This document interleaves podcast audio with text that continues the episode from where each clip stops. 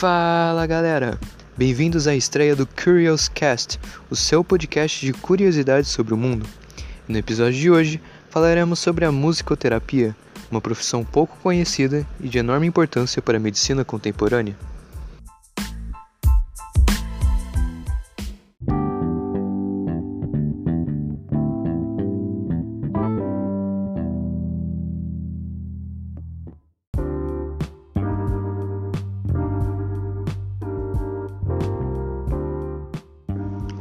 A musicoterapia vem crescendo constantemente no mundo e apresentando resultados positivos para seus pacientes.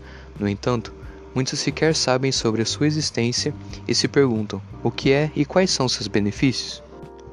Para começar, a musicoterapia trata-se de um híbrido entre arte e ciência que tem por objetivo a utilização da música e de seus elementos, como som, ritmo, melodia e harmonia, para promover a comunicação, reabilitação, expressão, aprendizado, dentre outros benefícios. Com isso, possui uma gama variada de áreas de atuação, seja promovendo a saúde, reabilitando, atuando como medida de prevenção ou simplesmente para melhorar a qualidade de vida. Por isso, ela é benéfica para as pessoas em diversos aspectos, principalmente para aquelas que têm algum problema cognitivo, como a TA, transtorno do espectro autista. Ademais, pessoas com transtornos mentais, como a ansiedade e a depressão, também se beneficiam da terapia, devido à redução do estresse e do cansaço, melhoria da comunicação e da interação social. Além disso, a sua eficiência já foi atestada por uma pesquisa realizada pelo Instituto Olhos do Leste de Minas, que buscou introduzir a musicoterapia aos pacientes que passariam por processos cirúrgicos oftalmológicos. Os resultados foram maravilhosos.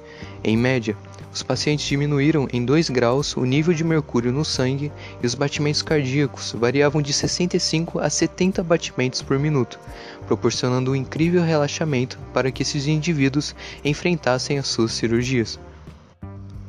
A doutora Akemi Shibuya afirma que os efeitos da musicoterapia são devido ao estímulo da música no sistema neurológico.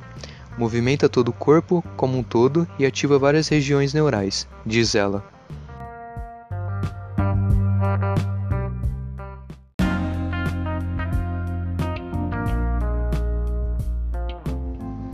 Os instrumentos usados na musicoterapia variam a depender dos gêneros musicais. Contudo, falarei os mais utilizados nos dois segmentos da terapia, a ativa e a receptiva. A musicoterapia ativa define-se pelo paciente que aprende a tocar instrumentos como uma forma de expressão através do ritmo, harmonia e melodia. Seus instrumentos podem ser flautas, tambores, pandeiros, carrilhões, teclados, entre outros. Já no caso da receptiva, o paciente desenvolve a percepção, em que ele apenas ouve e observa os instrumentos tocados pelos seus terapeutas, ajudando-os também a se tranquilizarem. Nesse caso, é bem comum o uso de instrumentos de corda e os de metais por terem um potencial maior de ressonância e harmonização, como violão, trompas, eufônio, tuba, viola, violino e vários outros.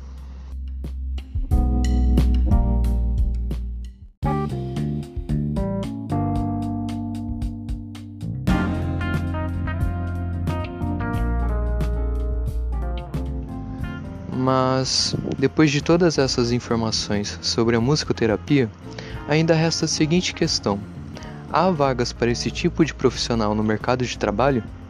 A resposta é sim, demasiadamente. Tanto que, em 2017, o próprio Ministério da Saúde incluiu a musicoterapia na Política Nacional de Práticas Integrativas e Complementares no Sistema Único de Saúde, o SUS o que fez esse tipo de atendimento ser oferecido pela rede pública de saúde, ganhando naturalmente mais aberturas de vagas no mercado de trabalho. Além disso, o mercado para esse tipo de profissional tende a crescer ainda mais na área de reabilitação, na qual o musicoterapeuta atua em equipes multidisciplinares, com psicólogos, fisioterapeutas e fonoaudiólogos. Há também oportunidades de trabalho em ONGs e nas aulas de pediatria geriatria e oncologia de hospitais. Outro nicho é o auxílio a alunos com dificuldades em escolas particulares. tratar segmentos específicos, como autistas, crianças com síndrome de Down ou dependentes de drogas, também é um campo promissor.